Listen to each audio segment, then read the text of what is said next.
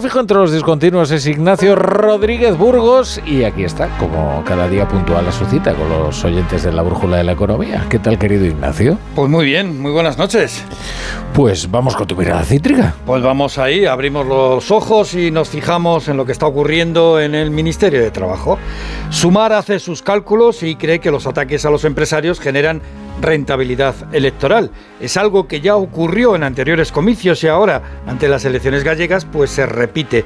Aumenta la tensión entre la vicepresidenta segunda y líder de Sumar, Yolanda Díaz, y la patronal COE.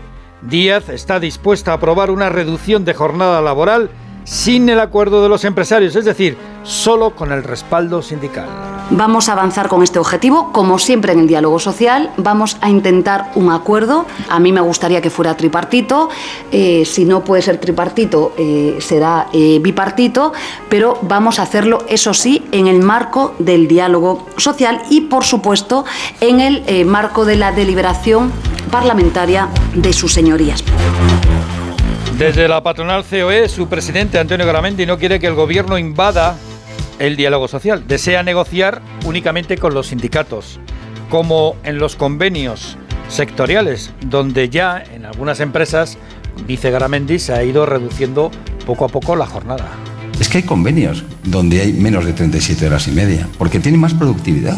Y hay otros sectores donde su gente tiene menos productividad y necesitan más horas. Y eso se va regulando de una forma automática, porque somos los empresarios los que queremos que eso pase.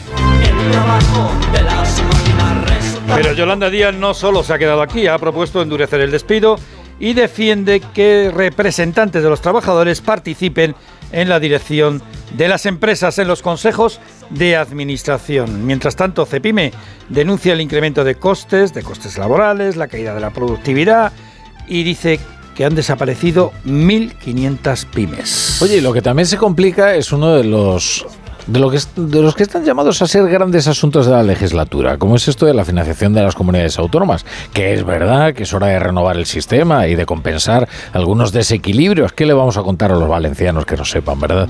Bueno, eh, la cuestión es que las crecientes exigencias de los independentistas catalanes pues van a complicar bastante el acuerdo.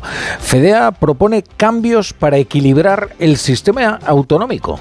Sí, esto de la financiación autonómica siempre es algo candente en todas las legislaturas, pero llevamos cinco legislaturas y no se ha cambiado el modelo, el sistema. Pero bueno, FEDEA, la Fundación de Economía Aplicada, propone crear un fondo de solidaridad transitorio de 3.300 millones al año para compensar a las comunidades peor financiadas, como son el caso de Murcia, Valencia, Castilla-La Mancha, Andalucía.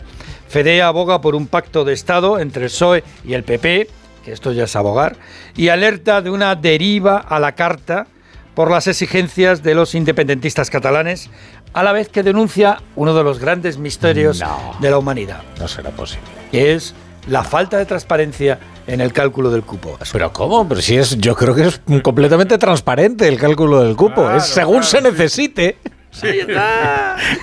necesitas el apoyo parlamentario del PNV. Bueno, pues calculemos, veamos. Entonces negociamos y nos inventamos el algoritmo luego.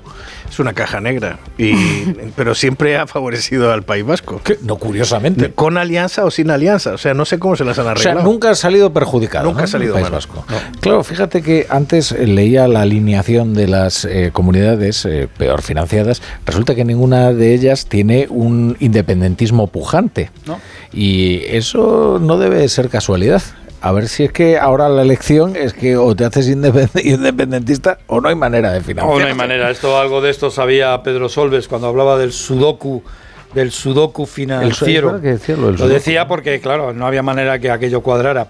Y, la verdad es que nunca ha cuadrado.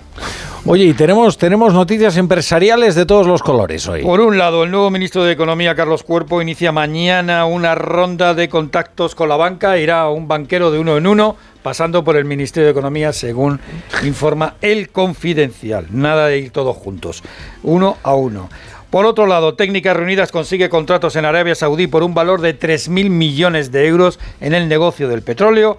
Telefónica logra el 93% del capital de su filial germana y ya se han apuntado, por cierto, voluntariamente casi 1.500 trabajadores a las rebajas, a las bajas voluntarias, a lo que es el ERE, pero recuerdo que eran 3.421, todavía queda. Y deciros también que el turismo alcanza el 13% del PIB, cuando el gobernador del Banco de España, Hernández de Cos, alerta del riesgo del cambio climático y de la escasez de mano de obra en el sector.